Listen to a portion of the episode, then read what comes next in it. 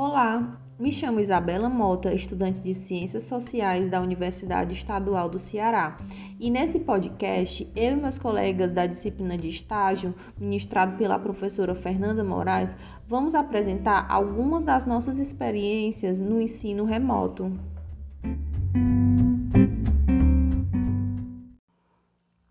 Esse semestre eu pude acompanhar uma turma de EJA que é o ensino de jovens e adultos, uma turma noturna composta basicamente por pessoas mais velhas que pra, passam o dia trabalhando. Então foi uma experiência bem diferente das outras experiências de estágio que eu tive no decorrer do curso. Oi, sou Pedro Henrique, sou aluno da disciplina estágio 4. Estive como estagiário na escola Ícaro de Souza Moreira, uma escola de ensino profissionalizante no bairro Bom Jardim. Acompanhe as aulas do professor Nathan Júnior nas turmas de segundo ano, redes, enfermagem. E uma frase que resume bem o que foi esse período de estágio é ser resiliente. Seja qual for o horário que você esteja me escutando, bom dia, boa tarde ou boa noite. Eu me chamo Jamile Fernandes, tenho 23 anos e faço graduação em Ciências Sociais. Recentemente encerrei um ciclo de estágio no caso, eu fiz um estágio com uma turma eletiva de Sociologia para o Enem, na Escola de Ensino Médio e Tempo Integral Iracema. Eu sou Lucas Barbosa, sou estudante do curso de licenciatura em Ciências Sociais pela Universidade Estadual do Ceará. Durante este semestre, eu estive estagiando com turma de terceiro ano na escola Ícaro de Souza Moreira, em Fortaleza, no Ceará né, na modalidade remota durante a pandemia. Olá, eu me chamo Ana Kessia, estou no oitavo período do curso de Ciências Sociais na UES e fiz a disciplina de estágio 4 na Escola de Educação Profissionalizante Ícaro de Souza Moreira. Nós separamos alguns pontos importantes sobre essa nossa experiência durante o estágio nesse semestre. E um desses pontos muito importantes foi como é ser estagiário durante esse momento de pandemia. E ser estagiário, na minha concepção, é estar no meio do caminho, onde você compartilha das angústias dos alunos do ensino básico e das angústias e dificuldades do que é ser professor no ensino remoto. Ser estagiário no ensino remoto foi um desafio devido à novidade de estar na sala de aula dentro da sala da sua casa. A minha preparação para o estágio começava sempre um dia antes, porque eu tinha que alterar alguns pontos na rotina do meu filho para que na hora da aula do estágio ele estivesse dormindo, para que não ocorresse nenhuma interrupção né, na observação e na participação da aula. Então, por volta das 12h30 da quinta-feira, que era o dia que eu fazia estágio, eu já estava com meu filho banhado e aí já dava o almoço dele e almoçava, porque às 13 horas eu já tinha que me deitar com ele para colocar ele para dormir. E aí eu me deitava com ele para pôr ele para dormir e às 14 horas ele já estava dormindo, eu me levantava para dar uma última olhada no conteúdo, né, revisar o que seria passado na aula pelo professor e tudo mais. E aí eu só dei uma aula, né? Eu só ministrei uma aula durante o período que eu fiz estágio na escola Ícaro, porque para mim, né? E aí é eu tinha um medo particular e para mim eu precisava de um tempo a mais para poder me preparar para poder ministrar aula devido ao fato de ter um bebê em casa e ele demandar muito tempo e essas coisas. E aí, no dia que eu fui ministrar minha aula, aconteceu uma coisa assim muito inesperada. Eu sempre me preparava dessa mesma forma para que durante a aula do estágio o Ian estivesse dormindo. E aí aconteceu, né, a minha aula, que eu fiquei responsável de ministrar, e aí eu fiquei com muito medo, né, da, do meu áudio falhar, da minha conexão com a internet não funcionar de eu não conseguir fazer a apresentação dos slides, essas coisas mais técnicas, eu estava com muito medo que acontecesse. E aí, não aconteceu. Às três horas eu iniciei a aula e ocorreu tudo bem até às 3h35 da tarde. Às 3h35 da tarde, o meu filho acordou chorando muito, desesperado. E aí todo mundo na sala de aula, né, todos os alunos escutaram e eles começaram a ligar a câmera para ver o que é estava acontecendo, perguntando se estava tudo bem. E aí eu tive que sair da aula, né? Pedir para que o, o professor Natan, que era o meu professor supervisor, né, digamos assim, olhar, ministrasse a aula enquanto eu acalmava meu filho. E aí eu fui, acalmei meu filho, mas não teve jeito. Eu tive que voltar para a sala de aula, né, com ele no colo, para poder finalizar o conteúdo e terminar a aula. E aí quando eu voltei para a sala de aula, eu fiquei com muito medo dos alunos não não focarem novamente, né?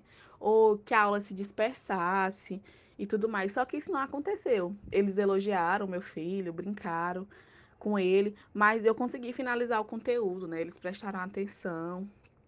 E é, esse era realmente o meu medo deles quando eu voltasse para a sala com meu filho, que desandasse tudo que já tinha sido construído, né? Eu já tinha apresentado vários pontos, a gente já estava numa discussão e eu fiquei com medo que essa discussão não andasse para frente porque eu estava com meu filho, mas isso não aconteceu.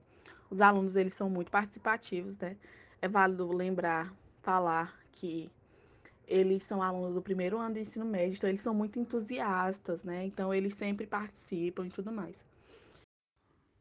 Bom, a experiência de ter sido estagiário nesse período de pandemia foi muito desafiadora, porém muito agregadora também. A rotina no estágio começava na noite anterior. Natan disponibilizava o link, mandava os materiais que ele ia utilizar em sala, os links, os slides, e para que eu pudesse me situar um pouco mais e acompanhar a rotina de sala que ele já vinha fazendo durante a semana. É, destaco aqui as facilidades, né? Natan acolheu demais, assim, fez com que me sentisse muita vontade, conhecesse os alunos no primeiro momento, combinasse com eles uma temática e desse continuidade à temática que ele já tinha iniciado para ficar mais tranquilo e a aula conseguir fluir melhor. Eu destaco aqui uma, uma experiência que vou levar para muito tempo na minha vida como professor, é de ter realizado uma aula com mais de 90 alunos em sala, né? Como são três turmas na sala, é, mesmo sendo uma sala virtual, é um número grande de alunos, né? Mesmo assim, a aula conseguiu fluir da melhor maneira possível, teve muito debate, muita participação, então ficou assim como uma, como uma experiência para a vida toda. Para mim, Isabela, ser estagiário durante esse momento de pandemia fugiu completamente da visão que eu tive durante toda a graduação do que é ser estagiário, porque para mim as minhas outras experiências me proporcionava eu estar no ambiente escolar, eu estar em contato com os alunos, eu estar em contato com os professores, com a gestão. E nesse momento de pandemia, a gente ficou em contato com pessoas diante de uma tela, que muitas vezes os alunos não abriam as câmeras, a gente não conseguia ver os seus rostos. A gente teve contato com os professores, mas também foi esse contato distante. Então, esse, esse momento de ser estagiário durante uma pandemia fugiu completamente das experiências que eu tive durante os outros estágios. Eu acho que ser estagiário é você estar na, na posição de começar a aplicar algumas coisas que você aprendeu durante a graduação, mas é o momento em que você também teoriza por conta própria algumas coisas é porque cada experiência é muito particular. Então, as teorias elas vão trazer é, discussões gerais e a hora do estágio é quando você vai ver isso aplicado em contextos muito específicos. Então, é o momento que a gente vai colocar em prática aquilo que a gente aprendeu, mas também desenvolver novas práticas novas teorias em relação à educação. Então, eu compreendo o estágio é, ser estagiário dessa forma. A turma que eu acompanhava era a primeira turma do turno da tarde, então era de uma hora até uma e cinquenta é, a duração da aula e esse horário é o horário pós-almoço. Então, às vezes era complicado, porque tinha que comer muito rápido para poder entrar na sala de aula online, é, ou às vezes acontecia de almoçar durante a aula de estar com, com um prato de comida na frente do computador almoçando, porque não tinha conseguido concluir o almoço a tempo de começar a aula, então entrava e depois trazia o prato para poder acompanhar a aula, estar presente na, na modalidade online. E isso também às vezes dificultava a concentração, às vezes tinha momentos em que perdia as coisas que estavam sendo ditas.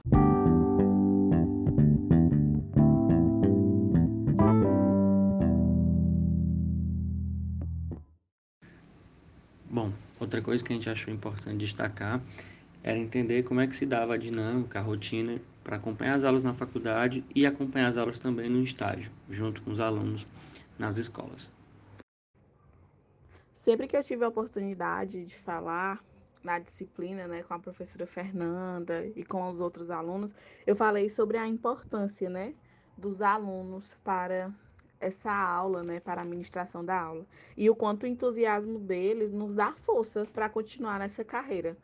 Porque é muito difícil você dar aula para uma tela onde raramente você vê um rosto e conta-se às vezes que você escuta uma voz e tudo mais. E aí eu acho que o que a gente aprendeu, né, no estágio, no, no formato remoto, é que nada supera o contato humano, né? Você tá ali olho a olho com o aluno e tudo mais. Eu acho que a maior dificuldade que eu tive foi quando ministrei aula, porque não conseguia ver, coloquei a tela cheia para poder apresentar o slide que eu tinha preparado e eu não conseguia ver é, a foto dos estudantes em sala de aula. Então, isso parecia que eu estava falando sozinho com a parede e isso em alguns momentos fazia me perder porque eu não, não conseguia acessar rapidamente o chat, não conseguia ver o que, que qual era a reação por escrito da turma, né? E isso dava uma sensação de, de solidão, de isolamento, de parecer realmente que a gente estava conversando com a parede. Então foi, foi difícil é, nesse momento lidar dessa forma, né, com, com a modalidade remota. A necessidade de criar uma nova rotina em um processo de adaptação dentro de um cenário pandêmico não é fácil. Há uma grande diferença no ensino tradicional presencial para o ensino remoto. Na situação de discente e estagiário, esse processo de planejamento, no caso consolidar horários e fazer uma organização, é extremamente importante. Uma das maiores dificuldades seria é, fazer do seu ambiente, no caso o ambiente pessoal e de casa, ser adaptado para um ambiente em relação acadêmico ou escolar. Visto que nem todos possuem essa condição de fazer esse processo de transição de ambiente, e também em relação às condições do uso de ferramentas digitais para o processo de aprendizagem. E, acima de tudo, compreender as necessidades e as realidades dos demais. E com isso, nos deparamos com a reinvenção do ensino. Bom, sobre aprendizado, apesar das dificuldades e empecilhos que o ensino remoto traz, deu para aprender bastante coisa sim. Fernando trouxe ótimos textos, ótimos autores, autores que faziam a gente repensar a nossa prática em sala, ampliar os conceitos que a gente já conhece, agregaram demais assim na construção do plano de aula, nas novas relações que a gente pode desenvolver dentro de sala, nas dinâmicas que a gente pode construir é, a partir dessas teorias.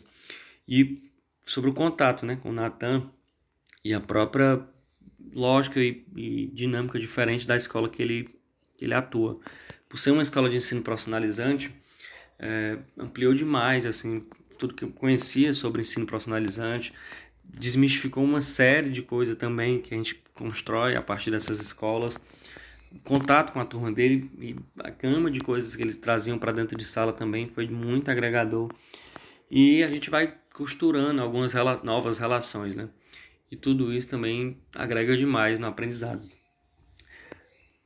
Além disso, uma vez que você domina as ferramentas digitais, o processo de dinamização é muito mais fácil e vai muito além do que apenas repassar conteúdo. A busca de fontes confiáveis para ser repassadas para esses alunos é extremamente importante, facilitando assim através de uma linguagem que eles conhecem, no caso, a linguagem das mídias. Na minha última experiência de estágio, busquei uma plataforma no qual pudesse fazer notas, como uma espécie de mapa mental, imagens, GIFs e referências de acessos em relação a filmes e séries nas quais eles podem estar compreendendo os conceitos que são trabalhados dentro da sala de aula, ou no caso, dentro do ensino remoto. Para isso é necessário um processo de planejamento, estar dialogando junto ao professor e de preferência que não atrapalhe referente ao conteúdo que está sendo ministrado através do planejamento escolar.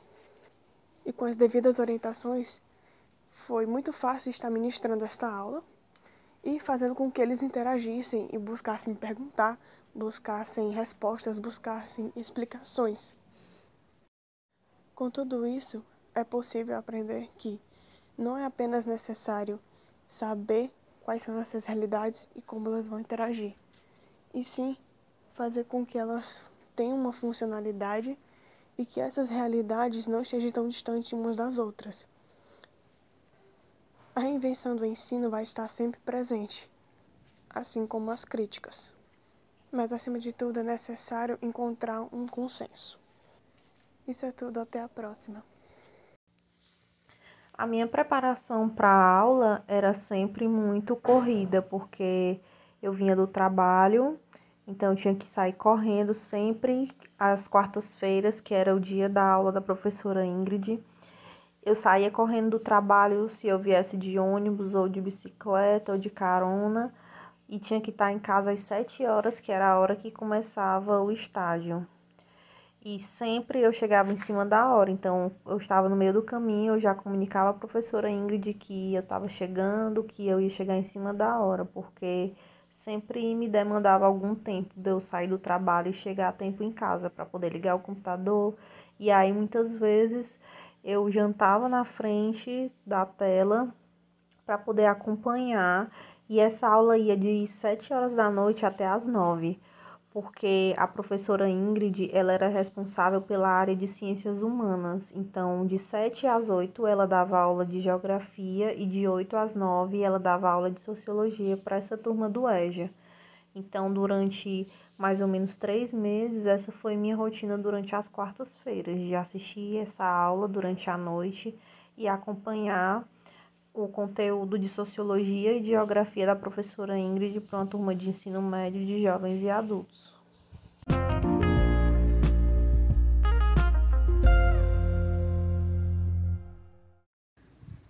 Bom, a partir de um questionamento da professora Fernanda, a gente também pautou os principais desafios que a gente acabou enfrentando para realizar a disciplina de estágio 4 nesse semestre.